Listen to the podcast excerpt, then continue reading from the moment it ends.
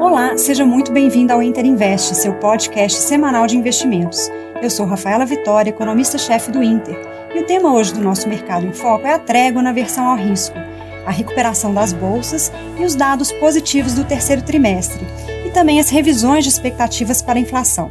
Vamos lá? As bolsas internacionais tiveram uma melhora na semana passada. Foi o melhor resultado desde julho. O Ibovespa fechou em alta de 3,7%. Foi um alívio na avaliação de risco fiscal após uma sinalização do governo e do Congresso a favor da agenda de reformas e também um abandono, pelo menos por enquanto, de medidas que poderiam uh, burlar o teto de gastos. Nos Estados Unidos, a bolsa também teve alta na semana passada e iniciou também território positivo essa semana. O setor de tecnologia é destaque uh, segue positivo na expectativa de dois eventos essa semana. Um é o lançamento do iPhone 5G e também o Amazon Prime Day. São duas gigantes do setor com importantes eventos essa semana.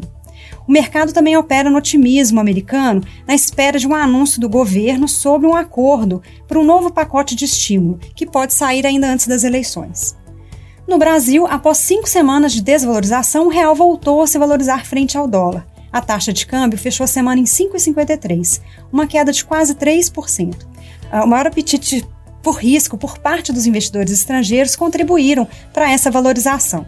E também o um anúncio do presidente da Câmara sobre o compromisso com o andamento das reformas foi visto também como um bom indicador, um indicador de compromisso do governo com o teto de gastos, o que deve reduzir o risco fiscal nesse momento.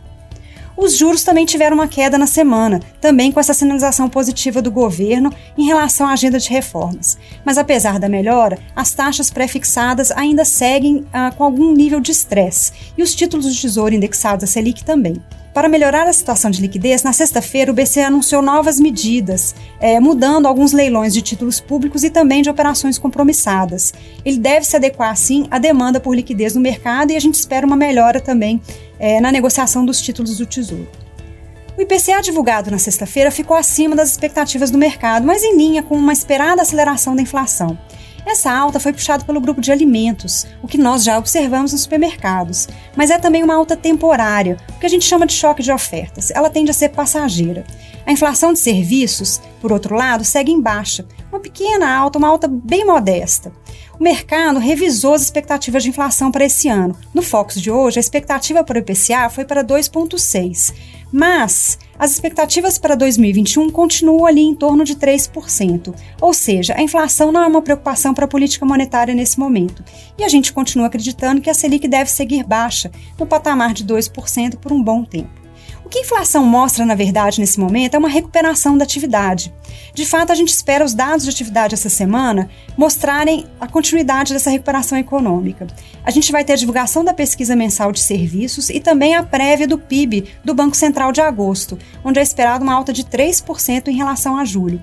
Ou seja, a atividade segue em boa recuperação no terceiro trimestre. E apesar da preocupação com a continuidade da recuperação em 2021 após o fim do auxílio emergencial, a gente tem indicadores de poupança que continuam acelerando também em setembro. A gente teve a captação líquida da poupança, que foi de 13 bi, e também dos fundos de investimentos anunciados pela Ambima na semana passada, que foi de 25 bilhões. Ou seja, apesar do crescimento do consumo ao longo do terceiro trimestre, o nível de poupança continua se elevando. Isso deve garantir que, mesmo após o fim dos estímulos, a atividade continue a crescer em 2021. Ontem foi anunciado o Prêmio Nobel de Economia, saiu para Paul Milgrom e Robert Wilson, pela melhora na teoria dos leilões. Os leilões são muito importantes e são usados em vários setores, principalmente nas concessões públicas e também serviços de internet. E formas aprimoradas de leilão beneficiam tanto compradores como vendedores. Nas bolsas essa semana, teremos o IPO da Triple Play, empresa de serviços de internet que pode levantar 1,3 bilhões. E depois do grupo Mateus movimentar o maior IPO do ano, 4,6 bilhões, que começa a negociar hoje as ações na bolsa, o grupo hospitalar Reddor submeteu registro de oferta na CVM e pode captar até 10 bilhões, na maior oferta do ano. A temporada de divulgação de resultados do terceiro trimestre inicia essa semana. A CSN deve estrear divulgando seu balanço do terceiro TRI na quinta-feira.